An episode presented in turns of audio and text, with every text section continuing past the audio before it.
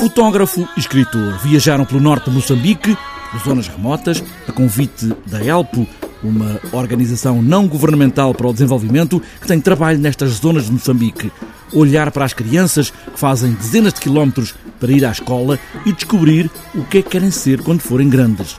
Luís Mileu, com a câmara a olhar todos estes miúdos, escolheu 20 fotografias das muitas que tirou. Isso foi uma grande dificuldade, porque como nós estivemos lá tanto tempo, nós conhecemos centenas de crianças e tivemos a oportunidade de entrevistar muitas. E eram crianças essencialmente destas comunidades em que esta organização ELP trabalhava.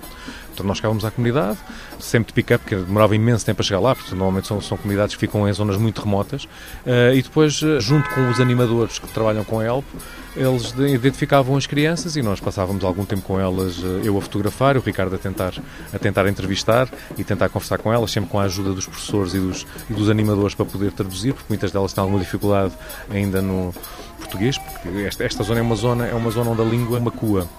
E é uma coisa engraçada, porque uma das coisas que nos disseram logo quando nós lá chegámos é que nós falámos muito sobre o futuro. Né? Isto, é um, isto, é, isto é um trabalho sobre o futuro. Qual é que é o, que é que tu queres ser no fundo quando fores grande? A palavra futuro não existe em Macua.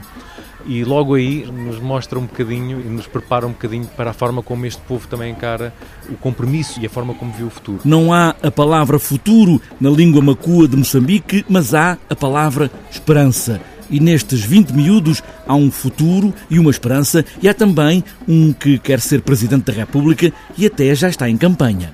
Sim, curiosamente só um deles é que ser Presidente.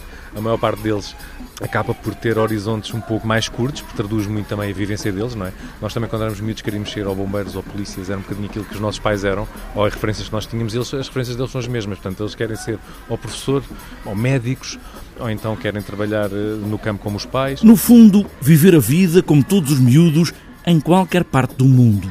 A ideia foi marcar os 10 anos da ELPO, a ONGD que trabalha em Moçambique, para ajudar estas crianças a viverem o futuro, mesmo que a língua que falem não tenha a palavra, mas têm a liberdade de o dizer, são eles, os futuros presidentes.